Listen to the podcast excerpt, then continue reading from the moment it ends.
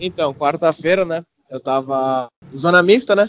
Aí eu tava, o David Neres tava lá moscando na zona mista, geralmente os jogadores só passam reto e vão embora. Não, o David Neres parou, só que ele não tá falando com ninguém. Eu falei, ô David Neres, dá entrevista pra mim. Ele falou, não. Eu falei, por quê? Ele é chato.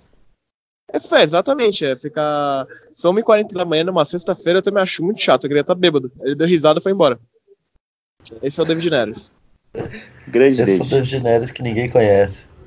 Exatamente. Bora. Aí, bora, vai, 3, 2, 1.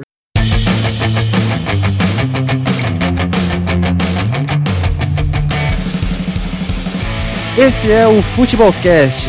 Aqui debatemos o melhor do futebol nacional e internacional com muita resenha. Com Nicolas Campos, Rafael Augusto, Felipe Mina e eu, João Vitor.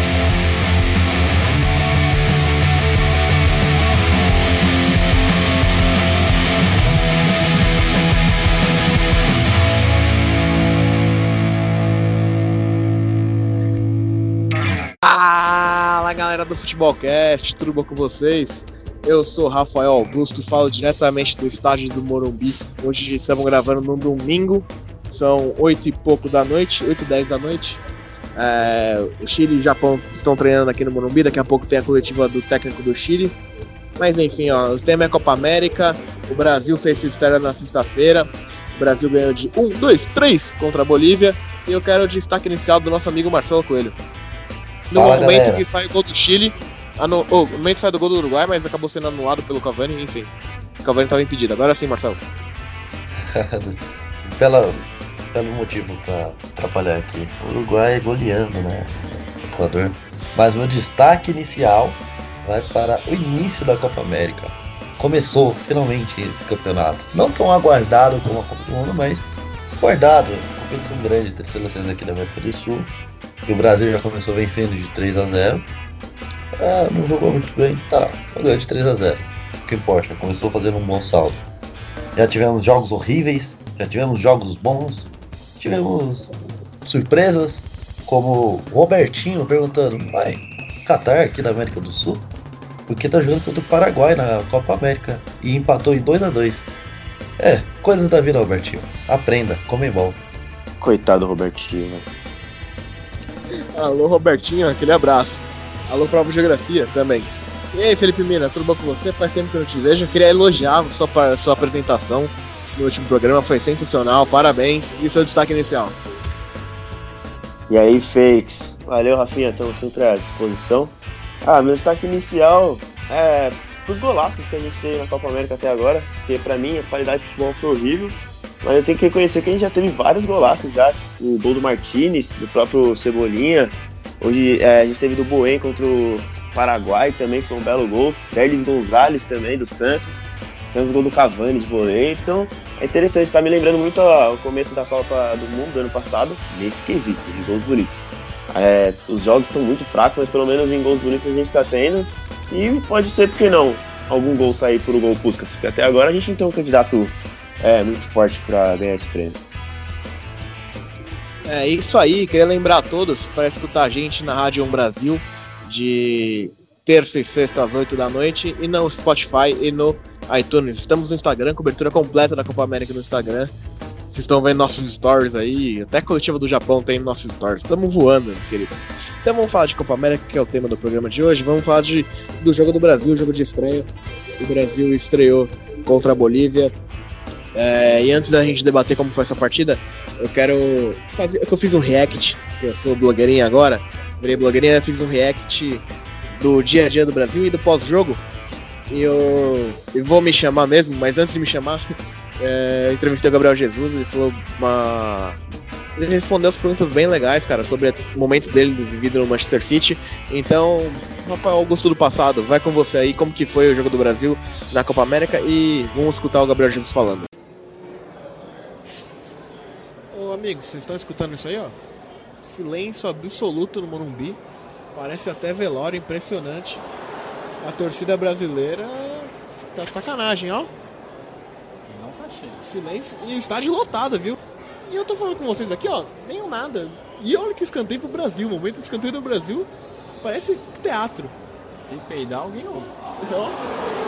Aí, ó. Firmino desviou de cabeça no escanteio, aí a torcida deu um foi o Thiago Silva, na verdade. A torcida até deu um pouco de grito, mas clima de velório aqui no Morumbi.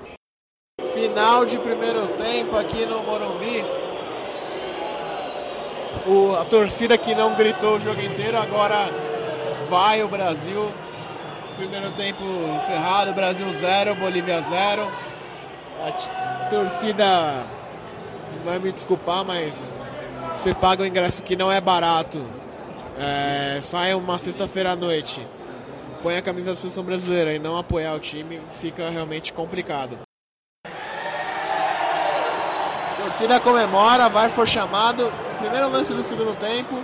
Felipe Coutinho sofreu um empurrão em uma jogada do, pela direita do Richarlison. Enfrentou dois jogadores, rolou para trás, a defesa afastou. No rebote, Felipe Coutinho foi, af- foi empurrado claramente, aqui, foi bem à frente aqui na, onde- a gente está na parte de imprensa. Assim, empurrão claro, pênalti fácil.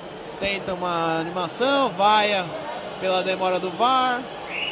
Juizão e vamos ver. Viu o VAR e deu pênalti. Pênalti para o Brasil. Empurrão em cima do Felipe Coutinho. Jogadores bolivianos reclamam. O Nestor Pitana, árbitro argentino, não quer nem saber. Quer ver, ó. Na verdade, ele deu um pênalti em outro lance. Deu um pênalti na bola na mão. Deu um pênalti na bola na mão. E aqui no lance seguinte, o Coutinho foi empurrado. Torcida grita o nome do Coutinho. Vamos ver. Estamos aqui, tempo real, amigo. É, isso aí. O juizão apitou, Coutinho, vou dar no Galvão Bueno.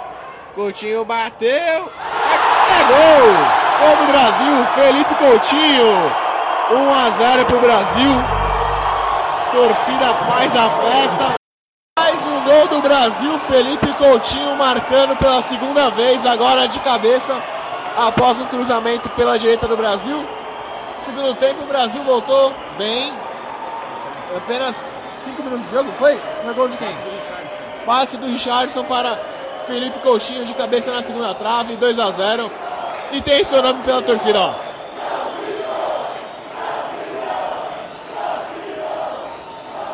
Brasil 2, Bolívia 0. Gol do Brasil, Everton Cebolinha. Brasil abre 3 a 0 em cima da Bolívia e garante a vitória.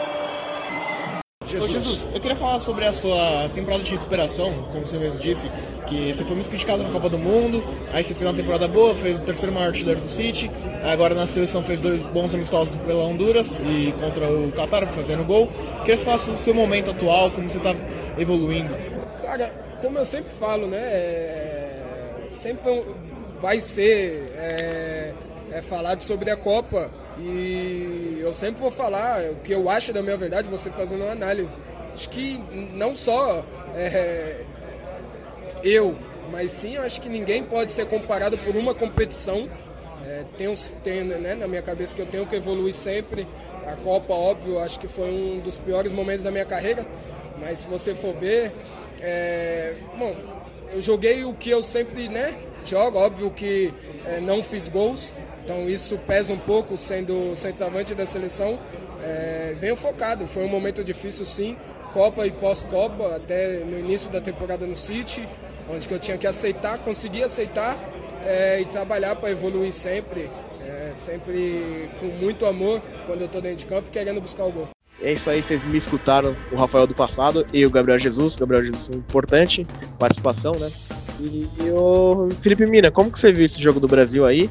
E a torcida, cara, que parecia clima de velório. Ah, eu vi com muita dor nos olhos, viu? Pra ser bem sincero. Futebol horrível. Acho que não tenho dúvida nenhuma que. Não sei se vocês lembram daquela confusão do Luiz Fabiano com o Sábado há muitos anos atrás, que teve briga, racismo. E aí os dois foram parar na delegacia. Eu não tenho dúvida que a bola do jogo foi parar na mesma delegacia ontem, é, em busca da Lei Maria da Penha, porque ela foi maltratada no Morumbi, cara. Tudo bem que o Morumbi já, já virou de praxe, né? É o lugar onde a bola é maltratada. Parece que vai continuar assim na Copa América. Ô Marcelo Coelho, como que você viu o jogo do Brasil aí? O que, que você espera da sua seleção? Não vi, estava dormindo. Não perdi tempo vendo a seleção. Boa, Marcelo, fez correto. Brincadeira. Essa foi mais. Essa foi a participação do Marcelo Coelho, muito obrigado pela presença. Brincadeira sadia, pô. Não, cara, te falar, eu tava muito ansioso pra ver a, a abertura, porque eu gosto desse, desses, do, desses campeonatos é, continentais, mundiais, jogada no nosso país. Então eu tinha uma expectativa muito grande, como vocês já puderam acompanhar em, outra, em outros programas. Só que, cara, eu acho que era o único que estava tão ansioso para essa, essa partida. Porque a torcida não gritava em nada. E o pior, quando eles começavam a gritar, eles gritavam fans. Que você faz isso na NBA. Ah, na moral, cara, de verdade. Torcedor brasileiro que se submete a, a esses cânticos não merece. Cara, não é nem torcedor. Isso, e isso mostra muito de como está passando essa fase de estipulação de preços. Você está, estamos elitizando demais o, o, o estádio e está virando um programa para não você ver a seleção, mas para você ser visto que você está vendo a seleção. Sabe, muitas pessoas. Ah, esse é o pessoas, ponto. Tinha pessoas dormindo no estádio. Pô, tá certo que eu acho que aquela foto o cara lá, ele fez uma brincadeira, mas isso mostra muito a realidade do que está sendo. Pô, cara, a, as pessoas não estão indo mais para torcer para a seleção. Estão indo para ver um espetáculo. E isso se tornou um teatro, sabe? Não é, não é mais aquela, não é uma, uma torcida, é uma plateia. Então, essa, esse para mim foi o ponto mais negativo do jogo. O futebol apresentado também não foi de alto nível. Acho que foi um futebol bem fraco, principalmente no primeiro tempo. No segundo tempo deu uma melhorada. O Brasil, principalmente no, no começo do segundo tempo, ali com, até com a ajuda do VAR, conseguiu melhorar o, o desempenho em campo. Só que, cara, deveu demais. Contra a Bolívia, eu não espero nada menos que o jogo que, o jogo que ele fez contra Honduras. 7 para mais. Não quero. eu- eu- pode até parecer aqueles, aquelas pessoas resultadistas, mas. Desculpa, cara, você tá com a seleção brasileira, com seus jogadores que são. A maioria deles são craques em seus times. E o, no- o- o nosso reserva, centroavante, fez 20 gols na temporada, sendo reserva no Manchester City. É uma coisa discutível, mas, cara, ele fez 20 gols, então mostra que ele tem talento. Então, logo, essa seleção com vários talentos, não tem que passar sufoco com a Bolívia, sabe? Ah, tem pressão, beleza, cara, mas se você não quer pressão, vai trabalhar com outra coisa.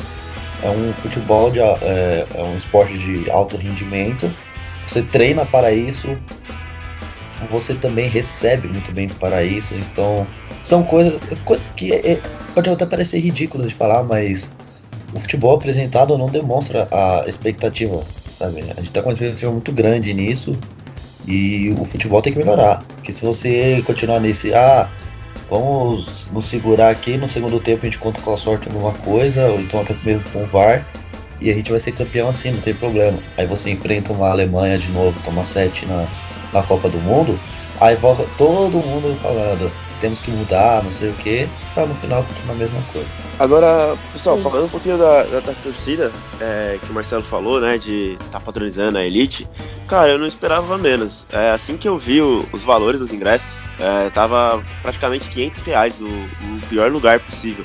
É, pagando O meia, você ticket médio de uns 200 e pouco. 484. Exato. Então você pensa, cara, a pessoa que tem condições financeiras de comprar esse ingresso, ela não é um torcedor, cara. É o dono da firma, é o dono do seu próprio negócio lá, que, cara, ele vai na... Safado.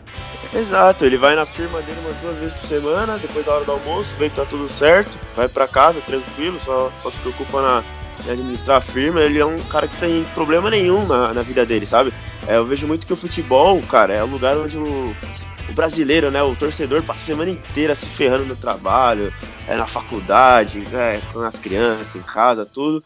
E aí chega o domingão, ele vai lá, cara, ele esquece todos os problemas, ele se preocupa em xingar o árbitro, xingar o lateral esquerdo dele, que é horrível, mas aí na hora que ele faz o gol, ele fala que ama ele, e não sei o que, abraça o cara do lado. Sabe, esse é o torcedor, sabe? Ele, ele guarda lá os seus 40 reais ali do mês pra ir no jogo decisivo, na Libertadores, ser jogo de volta.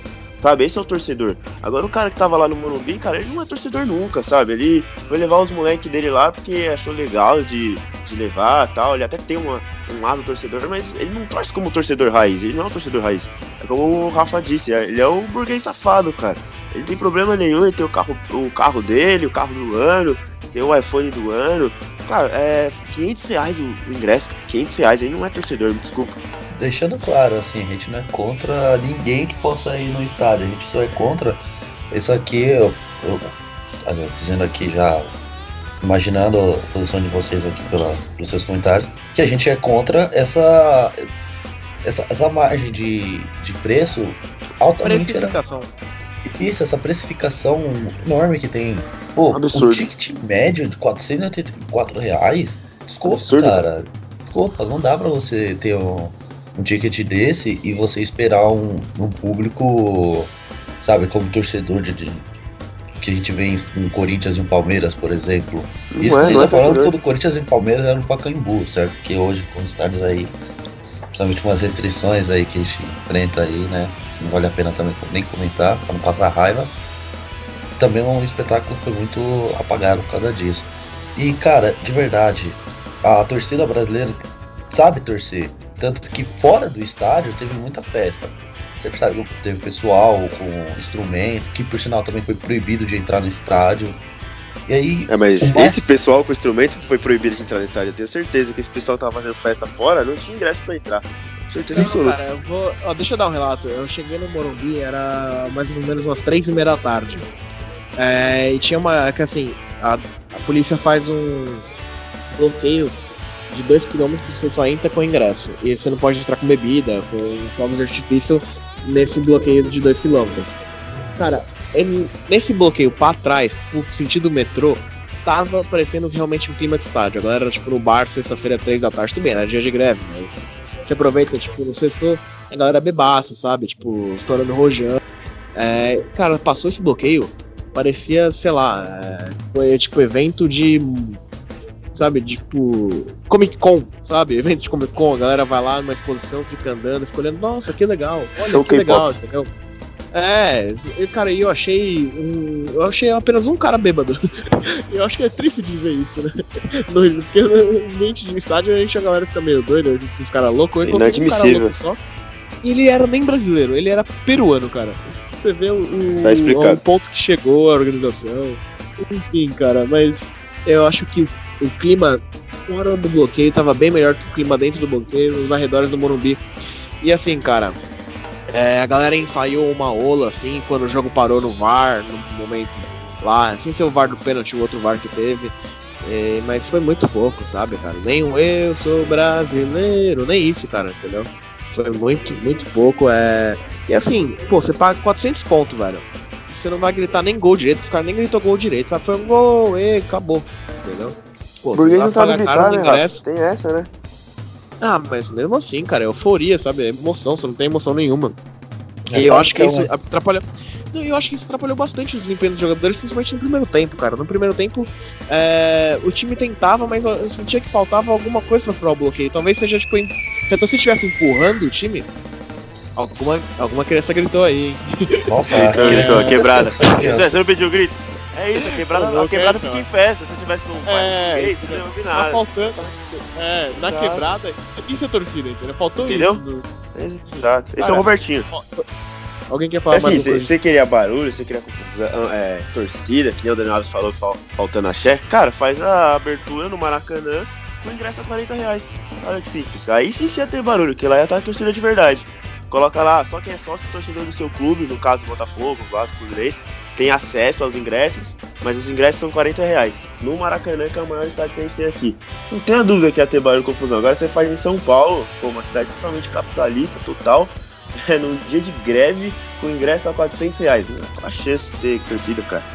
Cara, assim, dois pontos. O, acho que o mais irônico disso tudo foi a Comembol dizendo não entendeu o porquê do, dos estádios estarem vazios e meio que sem vida. Tipo, Como se eles não soubessem que a culpa são eles. Tipo, a culpa é minha, eu coloco quem eu quiser. Sabe? É, mas a galera entendeu 22 milhões de renda, né? Isso aí fica fácil de entender. É, é, tipo, são coisas que eles não entendem. Por exemplo, não é um nível de Copa do Mundo pra você cobrar um, um preço de Copa do Mundo. Sabe? Nem Copa do Mundo você tem um. Acho que um. Sei lá, cara, um preço tão alto assim. Pra um nível de jogo fraco, sabe? É, é, é inacreditável a gente tá falando disso ainda. Parece que o pessoal não entende. E é, é totalmente. Cara, eu fico com muita raiva só de só de estar falando sobre isso, que é o que a gente sempre fala, mas não vai mudar. Esse é o pior. E eu, do, do que o, o Mina mesmo falou aí, eu acho que o problema nem, nem na cidade de São Paulo, que, assim, acho que o problema mesmo foi o preço. Se você coloca um preço, vai, 40 reais, que é assim, acho que teríamos uma, uma festa melhor. Mas se você colocar esse preço em qualquer lugar, não, não vai. Eu tava na abertura da Copa do Mundo, na época eu era apenas um jovem do ensino médio, nem eu tava fui lá pra torcer mesmo. É, o clima também tava meio de. Não tava um clima de jogo de brasileirão. Mas tinha torcida, a torcida tava gritando, a torcida tava cantando, entendeu? Tava xingando quando tinha que xingar. Aqui, velho, a galera nem xingou, velho. Sabe? Quando Ah, mas era tem Copa, jeito né? de xingar, mas nem xingou. Não, mas não foi nem por isso, cara. Eu acho que foi que os preços eram mais, mais baratos, porque tinha aquela lei que a Dilma colocou de ingresso popular. Então isso mudou um pouco o público, entendeu? O que eu tive a percepção que o público realmente aqui era muito elitista, sabe, cara? Ninguém veio de metrô, a galera veio tudo de carro, entendeu? E parou o carro no estacionamento. Então agora realmente era um público mais elitista. Sabe o que eu queria falar também? Da Bolívia, cara. É, muitos Boa, torcedores bolivianos aqui, cara. é, muitos torcedores bolivianos, mas tipo, eu me impressionei realmente com a quantidade de bolivianos que tinha. É, o Brasil tem uma colônia boliviana muito grande, né, cara? Principalmente ali na região do Bom Retiro, ali na Santa Cecília, perto do Marcelo Mora, né? Tem bastante bolivianos morando no Brasil. E, cara, eu encontrei dois bolivianos, eles saíram de Santa Cruz de La Sierra, vieram de avião pra cá assistir esse jogo do Brasil, do Brasil e Bolívia e vão assistir no Maracanã também, Peru e Bolívia. Então, tipo, a galera realmente vem pra cá. É um público muito bom, cara, dos bolivianos. E, e a galera animada, assim, meio que sabia que já não ia, não tinha muita chance, entendeu? Mas. É, sabe, a galera, tor- eles foram mais torcedores do que a torcida do Brasil, infelizmente, a verdade é essa. E falando um pouco da seleção. Se tivesse um ingresso um dia melhor. antes. Sim, exato. É, um dia antes do jogo, o técnico Eduardo Villegas, da coletiva, ele falou: Ah, é, tem- temos jogadores jovens tal. Na Bolívia não é comum lotar estádio. Acho que a gente vai sentir uma pressãozinha no jogo. Aí no pós-jogo, eu entrevistei o Chumaceiro, eu acabei perdendo esse áudio. Ele falou que ele nunca escutou um estádio tão calado quanto o Morumbi na vida dele. E ele jogou no esporte, né? Então, cara, pra você ver como que foi. E falando mais do, do jogo em si, cara, a Bolívia ela teve pouca posse de bola, mas o tempo que ela teve posse de bola, cara, é um time bem organizadinho, viu, velho? Não é bobo, não. Não é time fácil de se matar, não. É um time bem organizado, to- toque de bola rápido, Marcelo Moreno é, flutuando bastante na ponta a ponta da área, sabe, cara? É, tem o ataque rápido, eles é, em alguns momentos. não é do Bolívia, não. Não, ataque rápido. É, Ah, em tá, alguns desculpa. momentos ele, ele, eles tentaram uma pressão né, avançada e deu dificuldade na saída de bola do Brasil. Então, cara, eu acho que a Bolívia tem chance sim contra a Venezuela e Peru. Vocês queriam comentar alguma coisa sobre? Ah, não tem mais bobo no futebol, né, cara? Essa é uma frase aí que tá sendo falada por muito tempo, mas eu até concordo. É, o Qatar, por exemplo, contra o Paraguai tá, jo- jogou bem. É, o próprio Peru, a Venezuela vem crescendo. Então, assim, realmente não. Acho que em competições, principalmente, não tem mais bobo no futebol. Mas eu acredito que contra. O próximo rival acho que é o Peru, não é? Ou é a Venezuela que a Bolívia enfrenta? Peru. Peru. Então acredito que mesmo, mesmo com essa obrigação tática que a Bolívia apresentou, ainda acho ela inferior tanto da Venezuela quanto do Peru. Acho que ela vai ter muita dificuldade. A gente vai falar do jogo desses dois a- daqui a pouco, né? Mas eu acho que a Bolívia ainda deixa a desejar contra esses dois. Acho que eles têm um, um poder de agressão melhor, né? A Bolívia, logicamente, teve poucas chances contra a gente, né? As poucas chances teve o Marcelo Moreno, que era encarregado de, de puxar esse ataque, né? Mas o Marcelo Moreno, ele é, se apresentou pra mim meio cansado, não sei, meio puxado. Não sei como foi a temporada dele na China, até se ele tá jogando no sacrifício. É, a Bolívia perdeu o, Ramalho, se eu não me engano, que era um dos centroavantes que ia ajudar o Marcelo Moreno nessa, no ataque, né? Mas acho que a Bolívia, infelizmente, cara, não vai sair disso não. Acho que é muito difícil. Tudo bem que ela apresentou grandes melhoras nos últimos anos. Teve até aquele, aquele jogo das eliminatórias com o Brasil, né? Foi 0 a 0 o goleiro fechou o gol. Mas eu acho muito difícil ela superar a Venezuela e Peru, que tem um trabalho melhor, né? Assim, o futuro da Bolívia é interessante, justamente pelo que você falou. É, pode dar mais trabalho futuramente, mas hoje eu acho que eles não conseguem, não. É isso aí, vamos falar do outro jogo do grupo do Brasil, que foi Peru e Venezuela. Eu assisti essa partida, foi um 0x0, mas não foi um 0x0 tão chato. Eu achei esse jogo mais legal do que o jogo do Brasil, inclusive. É, o Peru foi Tá melhor. muito fácil. É, com o Guerreiro, com o Eva mais uma vez muito mal. É, aquele lateral direito, a Advíncula, jogou muito bem também. A Esse é Venezuela bom, eu sou melhorou. apaixonado nele. Sim, o goleiro da Venezuela foi o destaque do jogo, pegou umas duas bolas ali impossíveis. É, a Venezuela melhorou muito com a entrada do Soteldo, eu não sei porque ele é banco, sinceramente, porque o outro jogador que agora não lembro o nome. Me perdoa, galera, tá foda esses últimos dias. É, ele fez. O solteiro fez uma fumaça ali no final do jogo, a Venezuela que tava com a menos, e foi pra cima nos últimos 15 minutos e, sabe, não deixou o Peru atacar, cara. É, foi um jogo bem equilibrado, resultado justo. Você viu o jogo, Felipe Mira? Obviamente que eu não assisti o jogo ao vivo, mas aí depois eu vi, como diria nosso grande amigo Joãozinho Compacto, né? E pra mim, assim, a gente tá tendo o Uruguai Equador ainda não acabou, mas por enquanto, pra mim foi o melhor jogo, assim, em questão de futebol. É engraçado, né? O único 0x0, por enquanto, questão de futebolísticas, pra mim acho que foi o melhor. Foram dois times que queriam atacar mesmo e tiveram muitas condições, acho que não faltou é, qualidade dos dois times. Como você bem disse, o goleiro da Venezuela pegou até pensamento. É, muito também pelo caso do, do Peru errar muito né, no posicionamento do ataque, né? Ficaram impedidos várias vezes, tiveram dois gols é, anulados por impedimento, um terceiro também, mas aí foi uma confusão, né? Bola na trave, bola pegou no goleiro. Engraçado que os defensores da Venezuela ficaram só olhando, né? É, como você disse do Advíncula, nossa, cara, eu gosto muito dele. É, ele faz uma boa parceria ali na direita, desde a Copa, né? A Copa, eu conheci ele antes, mas eu não via tanto destaque nele. Que a primeira vez que eu vi ele jogando foi quando ele tomou aqueles dois chapéus do Neymar no- na Copa América. É, mas na, na Copa do Mundo do ano passado ele me surpreendeu muito, jogou muito bem. É, hoje não foi diferente, cara. Ele é muito perigoso, ele sobe muito. Eleco, hein? Você vai me comprar o Bruno Pérez. Ah, Enfim, é, o Guerreiro, perigoso como sempre, né? É, bateu uma falta perigosa lá pro goleiro também. É, destaque negativo, óbvio, sem dúvida, é pro Cueva. Muito lento, muito pesado. É engraçado como o Cueva ele se transformou, né? Ele, tinha, ele era, um joga- era um bom jogador no começo do São Paulo ali. Acho que até no Tijuana mesmo, quando ele apareceu, ele era um bom jogador.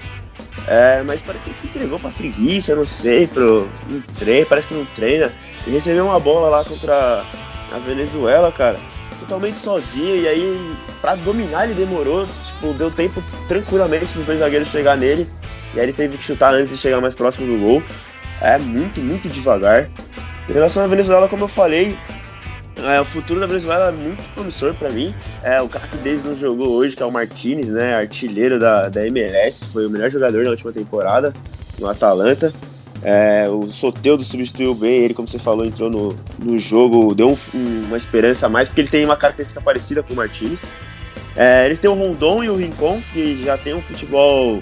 Já, o futebol já apareceu na Europa. O Rondon deu muito trabalho para a defesa do Peru, deu muito trabalho pro Peru. É, e o Rincon também, que já jogou na, na Juventus. É, o futebol da Venezuela me interessa muito, cara, ultimamente. Ganharam da Argentina, né? O Corinthians. É, e ganharam da, da Argentina recentemente, tudo bem que ganhar da Argentina não é parando pra ninguém ultimamente. E eu acho que esses dois times vão dar trabalho pro Brasil sim, ainda mais pelo que o Brasil apresentou no último jogo. É, o Brasil tem que ficar de olho pra não tomar uma zebrinha desses dois aí. E detalhe pra torcida que a gente tava falando, é, nossa, o estádio vazio da Arena do Grêmio. É, tudo bem que, como a gente já disse no jogo do, do Brasil, tem preço, tem 11 localização. mil pessoas. Exato. É, a se- o segundo anel ali da, da Arena do Grêmio tava vazio, cara. É, era muito mais fácil você transferir esse jogo pro, pro centro-oeste, lá para pro norte do, do Brasil, né? Imagina esse jogo lá na, na Arena do Amazonas, por exemplo, que é colado da Venezuela. Fazia por um preço mais honesto, sei lá, uns 40 reais. Pensa no quanto de venezuelanos que ia ter. É, muitos torcedores do Corinthians poderiam estar lá para ver o Guerreiro, por exemplo, que foi um gol do Mundial. É, e não foi pensado nisso, né? Mas o jogo foi legal, cara. Foi 0x0, mas foi um jogo interessante. E aí, Marcelão, o que, que você achou dessa partida aí, Venezuela e, e Peru? Jogaço pra mim e pra você. Sendo sincero, eu não vi o jogo nem vi o compacto. Motivo, estava bêbado. ok. Ah, bom motivo pra mim, cara. Eu gostei. Eu gostei, gente. Parabéns. Na hora, eu, fui- não, eu fui, eu fui não. pra um, fui pra um churrasco, mano. Aí eu falei, vou assistir o Boa, jogo boa. de- rapidinho. Aí eu tinha uma mesa de sinuca. Aí eu falei, ah, cara, vou jogar uma sinuca aqui enquanto o jogo não começa. Aí era open de cerveja. Aí eu fui pegando a cerveja e falei, ah, foda esse jogo aí. não vai acontecer nada, Venezuela Peru. Venezuela, foda-se.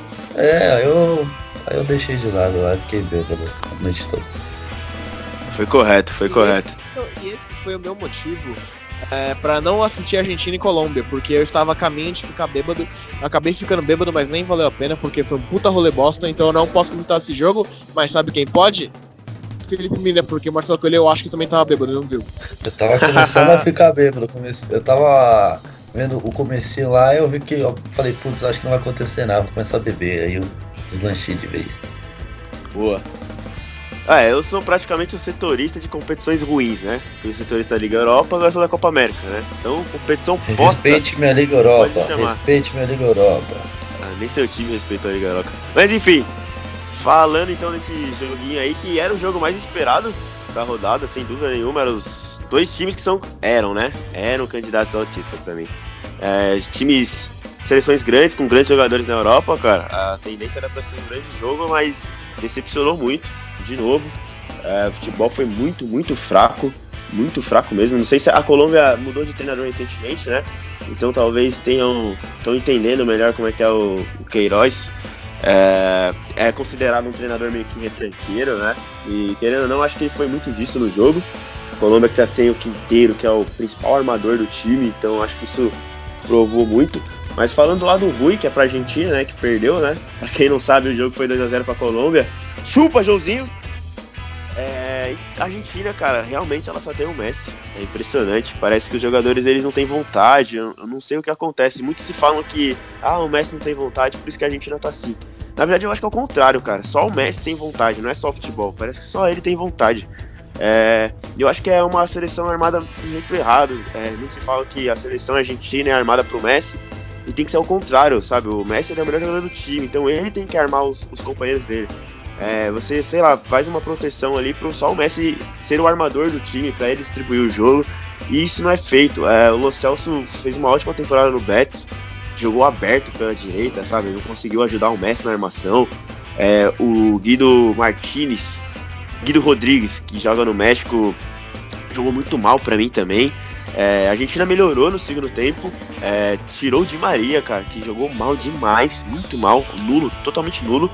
Eu lembro de uma dominada que ele fez no jogo, de resto nada. É, e entrou o Depou, que joga no Udinese. Entrou bem, ele é um jogador um pouquinho mais agudo, né, para jogar na ponta. Era pro Di Maria ter feito isso. A Argentina ficou melhor, mas aí foi punida pelo gol, né? O Martinez, que entrou no lugar do Muriel, né, entrou, fez um golaço, muito parecido com o Everton. Fez um golaço, e aí, muito que se falou na transmissão também é a Argentina ela se entregou, né? É, tomou o gol, já, já Break desanimou. news. Break news, break news, gol do Uruguai. É, gol contra. O jogador do Equador acabou dando bicuda pra bola. Fez um golaço contra o Uruguai. Um, dois, três, quatro. É, Foi o número dois, Mino, ou Mina, não consegui ler direito. Uruguai. É o Mina, é o Mina, quatro, meu primo. Equador, Acabou de fazer um gol Mina. aí, mina. Aí, ó. Porra, Mina, teu irmão, velho. Teu irmão primo. fez o gol contra aí, não dá, hein? Absurdo. Segue Ah, aí. a família, né? A família vai de mal a pior. É, então, a Argentina, cara, ela, ela se entrega muito quando toma o gol, né? É, a gente viu o Messi como capitão, né? É, chamando o time pra cima, vamos lá, tá só 1x0 pros caras. Mas aí o Zapata fez o segundo gol e aí a gente já vê o Messi é, abalado de novo, né? Aí nem o Messi conseguiu é, animar os seus companheiros, né? Do lado da Colômbia, Remis Rodrigues não foi decisivo, mas ele joga de bola, ele deu um chapéu logo no comecinho do, do jogo, sensacional. É, como eu disse, a Colômbia jogou muito no contra-ataque. É, a zaga dela, a zaga muito bem postada, o Mina e o, o Sanches tem, parece que um entrosamento muito bom. É engraçado o Mina não ter dado certo no, no Barcelona, né? Já ao contrário, o Falcão muito fraco. Que saudade, Da... Que saudade. Ai, ai, ai. É, o Falcão muito pesado pela temporada ruim, talvez, né? Entrou o Zapata no seu lugar e fez o gol. É engraçado que o Zapata joga na Atalanta, o mesmo time do Gomes, né? O Gomes cansou de consagrar o Zapata, é, o Gomes que é argentino, e aí no fim o Gomes não vem pra Copa, a Copa América, e o Zapata vem. E o Zapata consegue fazer o gol, e o Gomes, que é o craque do Atalanta, não vem pra Copa América, e a Argentina dele é derrotada com jogadores totalmente inexpressivos, né? Eu acho que a Argentina, cara, passa por um momento muito triste. Eu lembro muito que o Rafa disse que, ah, tudo bem, a já teve o Maradona, teve muitos jogadores grandes, mas meio que ganhou duas Copas e morreu, cara. Nunca fez mais nada pro futebol. Eu começo a concordar com ele, cara. Eu acho que o futuro é muito pior, velho. Nenhum treinador bom quer assumir a Argentina. o Scaloni tá ali como bote expiatório. É, jogadores grandes não vêm sendo convocados por diversos problemas, o próprio Gomes que eu disse, o Ricardo também. E aí vão o Guido, Guido Rodrigues, vai o Soares que joga no River Plate, que já é um trintão, chegou na seleção aí, pra você comparar com o futebol brasileiro que a gente tem. É como se o Diego fosse convocado agora para resolver os problemas da seleção, sabe? Então não, não dá para entender, mas parecido com o Rodriguinho, na verdade, né? Com a sua idade chegando para resolver o problema agora. Então acho que a gente tem um grande problema, cara, e para mim é, corre sérios riscos de nos classificar nem para os mata-mata. E aí, Marcelão, o que, você acha aí dessa Argentina? Você viu o jogo, viu melhores momentos, sóbrio, e aí? Cara, eu vi os melhores momentos desse jogo porque eu fiquei curioso pra saber, né? Porque Argentina, eu imaginava que eles iam fazer pelo menos uma, sabe, uma partida melhor, assim, acho que ficou muito perdido ali no ataque, cara, no... Argentina, acho que ela se encontra num limbo tão, tão perigoso que, sei lá, cara, o que que tá acontecendo com a Argentina? O Messi, ele. Todo mundo fala, ah, o Messi não, não, consegue corresponder na seleção. Mas nesse caso aí, a culpa não é só do Messi, não. Tipo, é, é de todos, sabe? Você não tem um time forte ali, que eu digo assim, junto, o coletivo. O coletivo não tá junto. E que estranho, que o, o não sei se vocês viram, o Scaloni, ele tinha comentado que se ele ganhasse Copa América, ele se aposentava. Se ele continuar nesse ritmo, ele vai continuar perdendo para sempre, então. Só vai se aposentar quando ganhar, nunca vai se aposentar. Vai continuar aí na Argentina. Se é, se é que já não é um aposentado, né? Porque ele é fraquíssimo, né? Nem treinador é, na verdade. Ah, sim, acho que esse é o primeiro projeto dele que ele é, pega uma. como treinador, né? Se não me engano. Ele tava com o São Paulo. É o Dunga argentino. É, acho que deve ser isso mesmo. Ele tava com o São Paulo, ele começou a treinar o Sub-23, se não me engano, da Argentina, o Sub-20. E agora ele assumiu o principal, nesse, nesse vácuo aí teve entre São Paulo e, e ele. Vá, vai você. Vamos ver a Copa com você por enquanto. Eu acho que, mais uma vez, repetindo o, o último programa, isso é um reflexo da administração do futebol argentino. Quando estiver nesses, envolvido nesses escândalos, não tiverem peito para mudar isso, vai continuar isso aí, refletindo em campo. E o Messi, ah, muita gente também fala assim, ó, a gente não pode culpar só o Messi e tal, um time ruim. Cara, desculpa, você é um dos melhores jogadores do mundo. Alguma coisa você teria que fazer a mais ali, desculpa. Quando uma coisa que é importante, quando Cristiano Ronaldo perde alguma coisa, todo mundo fala, ah, cadê o melhor do mundo, não sei o que e tal. Aí quando o Messi, todo mundo dá essa mega passada de pano aí, certo? Então pode culpar o Messi sim também ali, porque ele deveria colocar um, mais peso nas suas costas. Ah, já tá muito pesado. Você é o cinco vezes melhor do mundo, cara. Você resolve aí. Brincadeira assim, né? Mas desculpa, o Messi também pra mim foi muito, sabe, muito apagado ele tentava fazer alguma coisa e desanimava. Cara, você tá defendendo o seu país, não tem que ficar desanimado não. Aí, ô, oh, vai de novo. Ah, sangrou, vai com sangue, porra. Quer, tá, quer esperar o melhor momento? Depois reclama que não é campeão com a, com a seleção. Se continuar nesse desânimo aí, nunca vai, nunca vai ser mesmo. Mas assim, Mas, Marcelo, que... em cima do que você falou, só rapidinho, Rafa, é, eu acho que muito tem razão no que você disse na questão de postura é, a postura de capitão, assim, de líder, eu acho que realmente falta muito no Messi, mas acho que não é uma coisa que ele tenha muito, sabe? Digamos que o Messi ele é o cara que não tá acostumado a perder. É, parecido com o Cristiano Ronaldo também. É, pô, Barcelona não tem muito. não precisa de muita coisa, né? O time joga sozinho e tal. Então acho que em questão de postura de capitão, acho que realmente falta isso no Messi. É, agora futebol, cara, ah, não tem como, cara. É, eu assisti um jogo ontem, a gente assiste várias vezes, né? Jogos da Argentina, recentemente na Copa também. É, dá dó do Messi. Dá dó do Messi. É, lembro muito na, na Copa de 2014, que ele deixou o Higuaín inúmeras vezes na cara do gol. É, cara, se fosse o, fosse o Borja no lugar do, do Higuaín, cara, a Argentina tinha ganhado aquela Copa, desculpa. É, o Messi ele joga realmente, é, é a verdade. É, a gente fala muito do Cristiano Ronaldo que joga sozinho na seleção, mas o Messi é muito mais sozinho, cara. É muito mais. Os outros jogadores, eles, eles não têm competência de fazer nada, sabe? É, é engraçado que no, no, Portugal parece que eles são os soldados do Cristiano Ronaldo. Vamos fazer isso pelo Cristiano Ronaldo, sabe? É, o Cristiano Ronaldo ele incentivou a gente, vamos fazer isso por ele. Já na Argentina não, tipo, eles veem a bola, ai meu Deus, cadê o Messi? Sabe? Tipo, o Messi, ele, ele tem competência de fazer tudo sozinho. É, a gente viu muito na classificação da Copa, é, ele fez 3x0 no Equador sozinho, cara. Ele pegou a bola e falou, ó, vocês são o Equador, eu sou o Messi, só preciso de você, só precisa de mim pra ganhar de vocês, e ele fez isso. É, só que em competição isso não dá pra fazer, e tipo, o Messi, ele, ele passa por todo mundo, e aí ele dá uma bela jogada, aí toca pro Di Maria, e o Di Maria ramela. Aí ele faz de novo, o Agüero ramela, ou se posiciona mal, sabe? Ele, ele, em futebol, realmente, na Argentina, ele joga sozinho, cara. Ninguém dá a cara tapa além dele.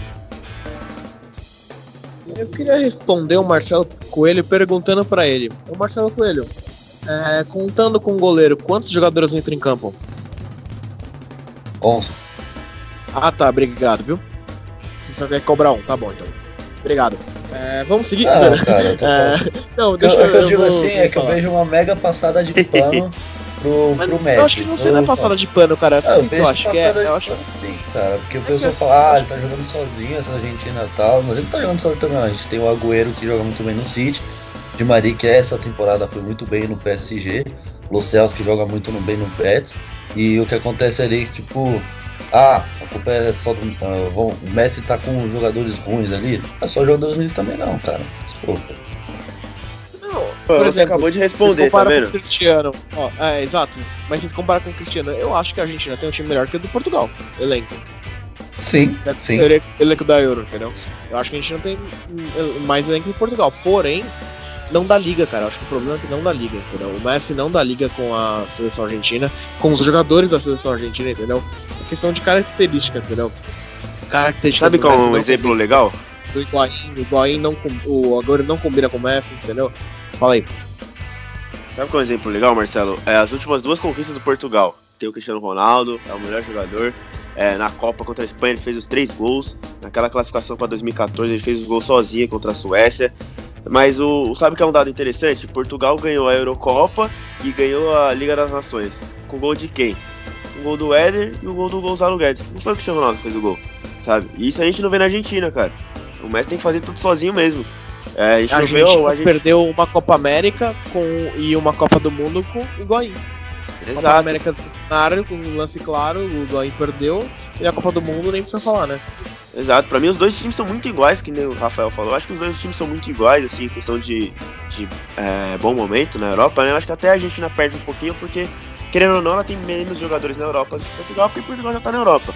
Mas a gente vê muitos jogos que, por exemplo, como eu falei, Portugal ganhou do do Gonçalo Guedes e antigamente do Éder.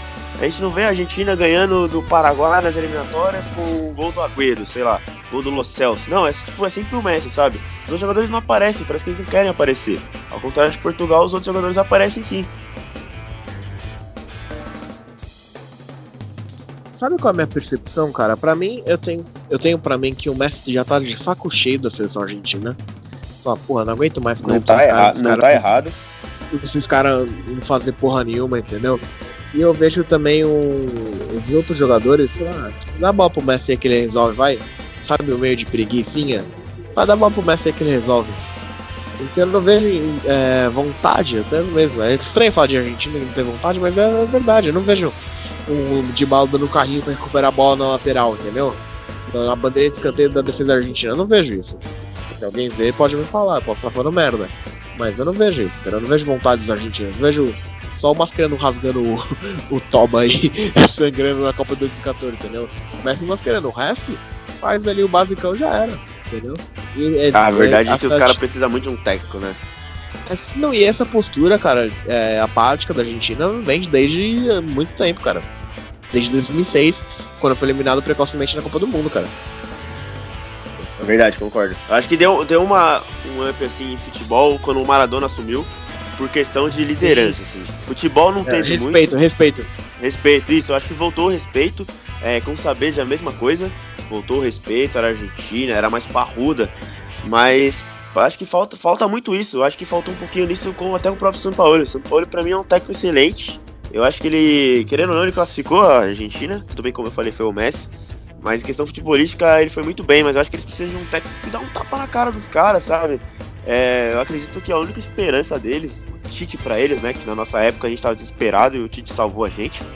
Eu acho que o Gadiardo, cara, alguém tem que, sei lá, fazer uma greve multi, é, nacional lá na Argentina lá pro Gajardo assumir a seleção, porque senão só tem tudo a piorar, velho. A AFA tem que tomar vergonha na cara aí, abrir um pouco as pernas, né? E falar, ó, Gajardo, a gente é mafioso, a gente faz tudo errado, mas ó, com a seleção aí você toma conta. Porque senão, a chance deles nos classificarem pra próxima Copa aí, pra mim, é enorme. É isso aí, vamos falar do outro jogo do cu- grupo. Um clássico América, da América. Qatar. Ah, não, pera. É, Alô. Não houve Robertinho, Bonita. se liga? Alô, Robertinho, aquele abraço. Não, mas é, tivemos Qatar e Paraguai no estádio do Maracanã, que estava muito vazio, mas nem tanto, porque a- o público oficial foi de 19 mil e pouquinho. É, então, mas aparentemente o estádio Maracanã estava vazio demais. Que é um estádio Maracanã. Comebol tá pra de 70 sacanagem, né, velho? Teve Rio de Janeiro. 19.162. Solzinho. E ainda, não, Maracanã. ainda 2 milhões e 300, hein? É, Domingo à entender. tarde, 4 horas. Domingo eu vou no Maracanã. É. Olha, quase gol do Uruguai. Enfim. É... Qatar empatou com o Paraguai. O Paraguai, se não me engano, eu, eu tava no. vindo no estádio de Morumbi e foi o horário do jogo foi bem na hora da coletiva do Japão e no treino do Chile e do Japão. Eu não consegui acompanhar muito bem o jogo, mas pelo que eu vi de relance, assim, passando nos corredores do Morumbi, o Paraguai abriu 2 a 0 e o Qatar empatou. Foi isso aí? Confere, exato. Não é só futebol.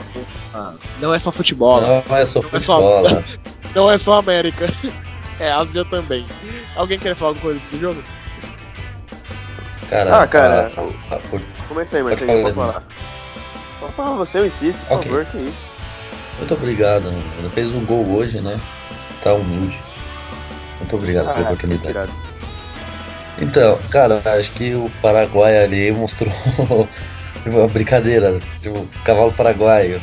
Pô, abre 2x0 e toma um empate. Desculpa, não não pude deixar de fazer essa piada, cara. Foi sensacional, velho. Cara, você abre 2x0. O timing foi perfeito. Timing perfeito. Empate. Eu- desculpa, é o clássico cavalo paraguaio. E acho que o Paraguai vai sofrer muito aí nessa competição, apesar de ter uma, uma defesa ali que a gente conhece bem. E são até bons. O Balbuena, absurdo Sabon. o Gustavo Gomes ser banco. Eu achei um absurdo. Porque ele é o zagueiro mais lindo e joga pra caralho. Só isso. O Gustavo Gomes, ele tá lesionado, cara. Ah, lesionado? O Palmeiras tava Ele- bem, cara. Ele, foi pro- ele só se ele machucou no É, ele saiu. Sei lá, que tá Ele- todo mundo se machucando nos treinos aí, né? Tá tendo Exato, essa ele- água aí. Eu não tinha visto isso, que droga. Ele lesionou no- nas preparações. Mas como ele ficou no banco, não é uma lesão muito grave para os palmeirenses se preocuparem, né? Mas foi só uma lesão nas preparações. Acho que é mais sentiu, né, do que lesão em si. Desgaste. Pode ser é, pra salvar depois, né? Mas se não mudarem a postura do Paraguai, não vai ter um depois pra ele voltar. Desculpa, o Paraguai, sei lá, não sei se foi salto alto, vou Breaking falar, ah, news. tô com uma vantagem boa. Final de jogo, Uruguai 1, 2, 3, 4. Equador 0, Equador que jogou com a menos, o Quinteiro foi expulso, o juizão foi o Anderson Daronco, né? O juiz brasileiro. E usou o VAR duas vezes, né? No lance do gol, o quarto gol feito por Arturo Mina contra. E no lance da expulsão do Quinteiro. Quem fez o gol do Uruguai? Lodeiro, ele mesmo, Lodeiro, lembra? Olha o torcedor botafoguense, Lodeiro, ele mesmo. Marcou 6 minutos, depois Cavani aos 33, um puta de um golaço. E um tal de Luiz Soares, vocês conhecem? No- aos 44 Nunca ouvi falar. tempo, Fez o terceiro gol do. Uruguai e no segundo tempo o Mina fez contra. Porra, Mina, ajuda nós aí. Continua, Marcelo. É.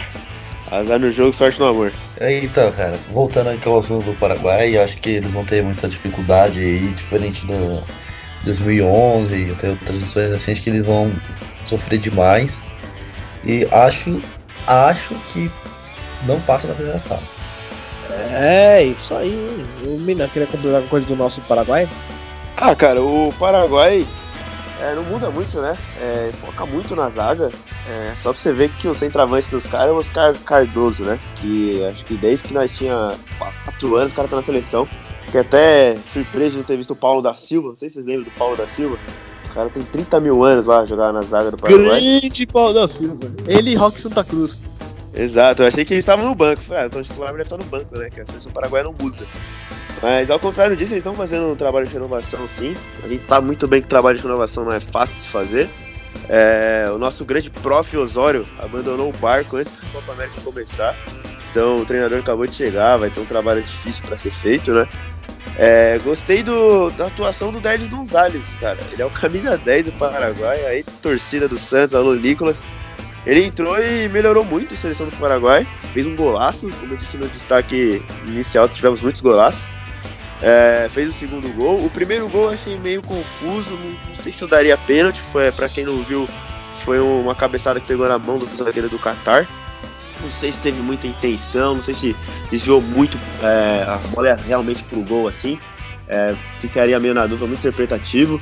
Mas como o Marcelo falou, cara, você tá ganhando de 2 a 0 querendo ou não, o Paraguai é uma seleção maior, né? Uma, uma seleção mais calejada do que o Qatar. É, não podia tomar esses 2 a 0 é muito, eu gosto muito de lembrar desse jogo, que é a Bélgica e Japão, né? A gente tinha a Bélgica, que é uma seleção mais encorpada porque seus jogadores estão jogando campeonatos melhores do que o Japão. E aí isso mostrou no campo que o Japão foi muito juvenil, né? E deixou a Bélgica chegar e virar. E nesse jogo foi ao contrário, né? O time juvenil, né, que é o Qatar, um time que tem muita experiência, foi buscar o jogo em cima do Paraguai, cara, que é uma seleção que se defender é uma especialidade deles. Então não podia ter tomado é, esse empate. Eu gostei muito de ver o time do Qatar, querendo ou não, é um time que tem uma ideia boa, né? Como a gente gosta de dizer, o Fluminense do Diniz, por exemplo. É um time que gosta de tocar a bola. O técnico deles, o Félix Sanches, ele estudou bastante, trabalhou bastante na La Masia, que é a categoria de base do Barcelona. Então ele tem essa ideia de jogo. Eu não sei se essa ideia de jogo combina muito com o Qatar, que é uma seleção pequena, né? Acho que contra seleções que são mais ou menos do mesmo nível é legal dela se jogar assim, mas ela enfrentando grandes seleções como o Brasil mesmo, que eles perderam na lesão do Neymar, não sei se é uma boa ideia. Mas é legal de ver a seleção do Qatar, não na Copa América, isso é um erro, mas é legal ver o futebol deles de ter essa iniciativa de posse de bola. É, eles são, ganharam a Copa da Ásia por isso, é, ninguém esperava que o Qatar ia chegar e colocar a bola no chão e tudo. Então o time vai ser interessante de ver como é que os times vão se, é, se enfrentar, né? É, a Argentina, como a gente falou, péssima. Será que eles vão conseguir pegar o toque de bola do Qatar, por exemplo? Se fosse antes, vocês iam falar que eu tô maluco. Como que a Argentina vai ganhar do Qatar? Mas hoje corre esse grande risco de sim. É, a Argentina ela tem um grande problema nesse grupo que os times que estão nesse grupo não são bobos. Acho que o detalhe é esse. O Marcelo muito bem disse que o Paraguai vacilou, mas ainda assim é o Paraguai, pode complicar os caras. E o Qatar tem um futebol, não vai, não vai ser mais um bobo não para apanhar da Argentina. Então, vamos falar do grupo C, o grupo que acabou um jogo agora, Uruguai, Equador, e o grupo que do jogo de amanhã, onde eu estou agora, que onde será o jogo Boa. amanhã, é de Japão e Chile. É, exato, tá difícil. A coletiva do Chile tá rolando agora do técnico e do do capitão da equipe. Eu não sei, porque eu não tô lá. Eu tô atrasado, Boa. inclusive. Daqui a, pouco, daqui a pouco eu vou correr pra lá. No pique, hein? No pique! Já, Uruguai e Equador, 1, 2, 3, 4 Uruguai, 0 Equador. Eu não vi o jogo direito, mas eu vi que o Quinteiro foi expulso e o Uruguai meteu 3 a 0 ainda no primeiro tempo. Alguém viu esse jogo? É, em loco que acabou, acabou de acabar? Eu tava vendo aqui, cara, e pra mim o Uruguai se transformou no candidato ao título. Tudo bem que o Equador não tá, tá nas suas melhores fases, mas o Uruguai deu uma surra nos equatorianos. Tudo bem que tava com um a mais, só que foi uma surra, cara. É engraçado que a gente fala muito de treinador, né? O, o nosso grande prof Tavares tá com bengala já faz uns 5 anos já e a seleção dele tá voando, cara. Pode crer, mano. Ele tá uns 10 anos de bengala, tudo fudido e o cara continua como técnico. O cara é interminável, mano. Ele não larga por nada. Isso aí vai um aviso pros treinadores pragmáticos aí do nosso brasileirão aí, ó. O cara mal consegue dar um treino, o cara não consegue andar em linha reta. O time dele tá voando, vocês aí que esses time bosta. Enfim, é, o Uruguai, cara, vem numa crescente muito boa. Acho que desde 2010 a gente pode dizer, né? Acho que um pouquinho antes disso, a gente que é um pouquinho mais novo, a gente, pra nós, o Uruguai era uma seleção comum. Mas a gente sabe muito bem da história do Uruguai. Acho que depois de 2010 a crescente é muito boa da seleção. É, o Tavares é realmente é um grande técnico, pra mim, é um grande técnico. Eu acho que das seleções que estão jogando a Copa América, de todas, sem exceção, o Uruguai é a única que tem uma ideia de jogo, né? A gente fala muito do Corinthians que tem uma ideia defensiva, a gente fala muito do Cruzeiro que também tem uma ideia defensiva, o Santos tem o DNA ofensivo, né? É, eu acho que o Uruguai é o único que tem ideia de jogo, sempre os dois centroavantes lá, o meio de campo muito solidário. É um time que lembra muito o Atlético de Madrid do Simeone. É, e, cara, eu acho que é a, é a seleção mais preparada, eu diria, para ganhar o título e para competições maiores. Como eu falei, deu uma surra no, no Equador agora. É, falando do Equador, é, não consigo entender porque o Casares não foi convocado. É, tudo bem que a gente não acompanha muito futebol equatoriano, a gente acompanha pouco pelos times que enfrentam brasileiros na Libertadores, né? Emelec, Barcelona, LDU. Mas eu não consigo acreditar que o Casares seja pior do que esses jogadores que jogaram agora contra o Uruguai, cara. É, o Casares, tudo bem que ele tem seus dias bons, seus dias ruins, né? Mas aí é só você dar uma. libera uma cervejinha por dia pra ele que é nóis. Porque, pô, o Casares jogaria fácil nessa seleção agora. O Caicedo é outro, que é o centroavante do Lazio, mas aí ele mesmo quis desistir da seleção. Mas aí eu acho que é um trabalho. É, esse aí é piscineiro, né? Exato, é Caicedo. Todo lance ele cai cedo, né? Exato. É parecido com o Vasco, né? Alô, torcedores do Vasco. Mas é, acho que é um trabalho ser feito internamente, né? Você pega o treinador e fala, pô, Caicedo, vem cá. Aquela famosa conversa que o Tite teve com o Douglas no Mundial, né? Que o Douglas falou, cara, entrou eu e ele naquele quarto lá, e quando você tá de olho a olho com o Tite, cara, não tem como.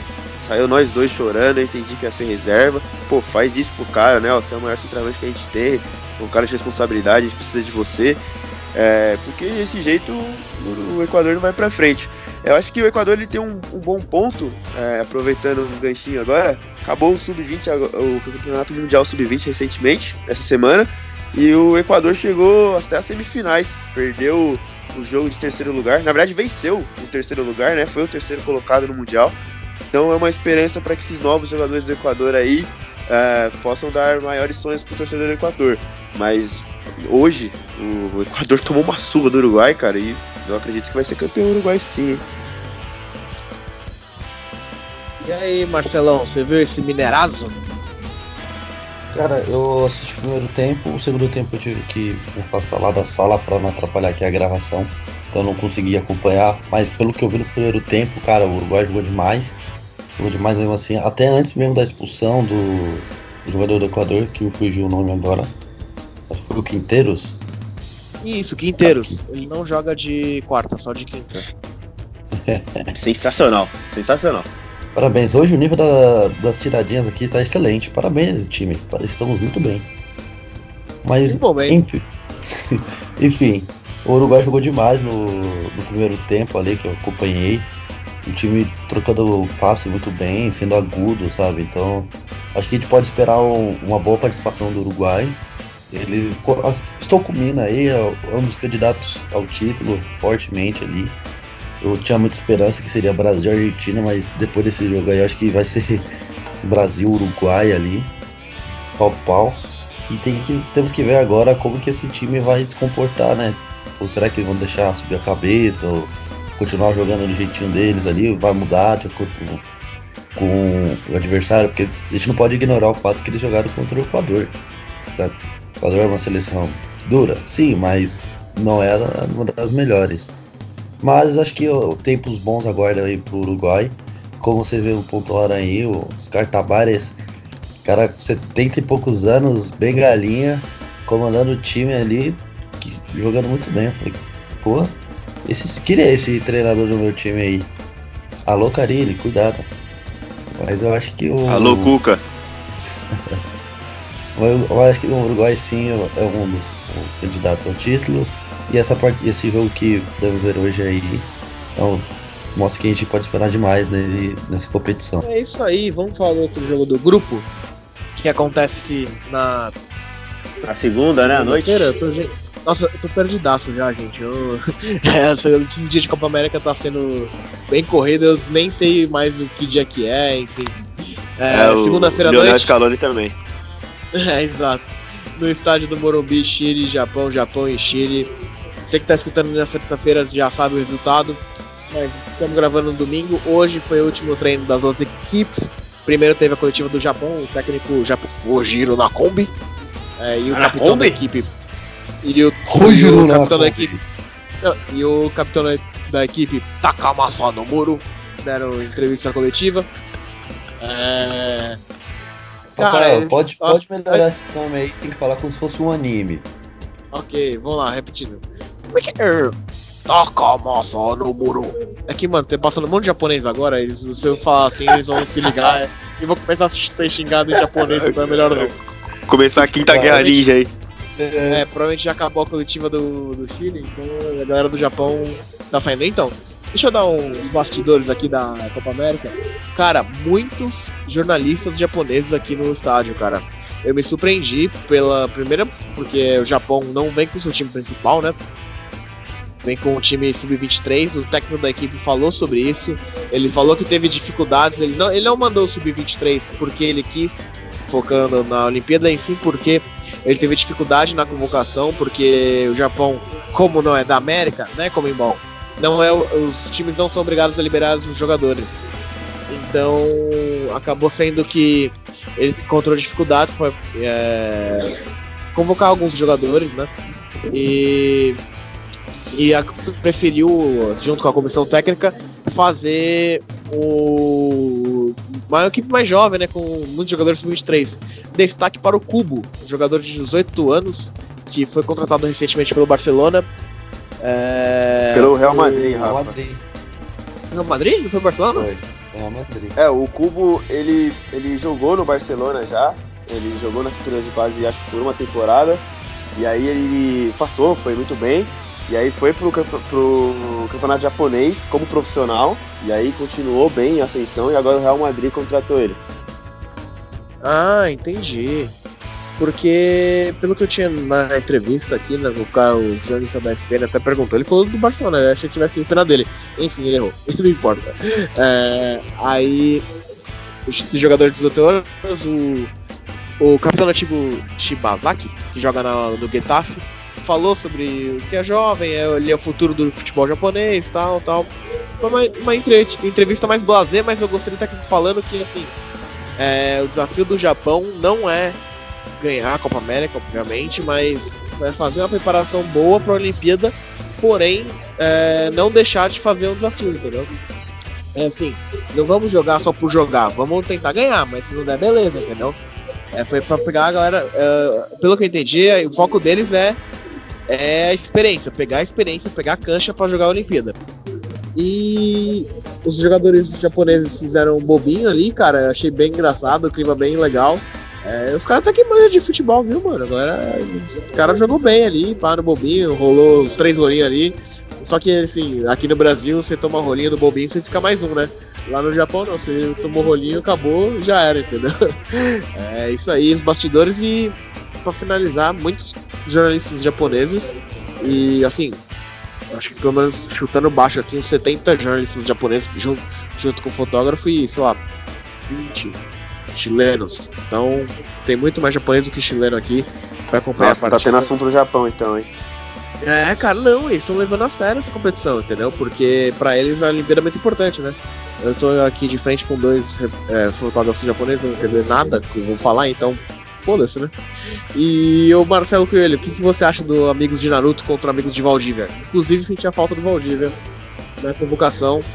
Saudade do meu chileno maravilhoso. E o Chile eu não tô Ah, o Valdívia também sentiu, por- mas foi dor no É. caso. é, beleza. Então, eu não tô acompanhando a coletiva do Chile porque eu tô gravando aqui com vocês. Já começou, deve ter acab- pra acabar já, então foda-se. É, depois a gente fala da coletiva do, do Chile. E Marcelão, o que, que você acha do jogo aí? Cara, acho que vai ser um jogo legal de se ver. O Japão, como você mesmo pontuou aí, eles estão levando a sério, porque a, Olimpíada será em Tóquio, então eles querem muito ganhar esse título, que para eles será histórico. E eles estão se dedicando. Acho que essa competição para eles cairá muito bem. Eles pegar essa essa casca já para chegar nas Olimpíadas, que é o campeonato sub-23, mu- muito mais fácil para eles disputarem.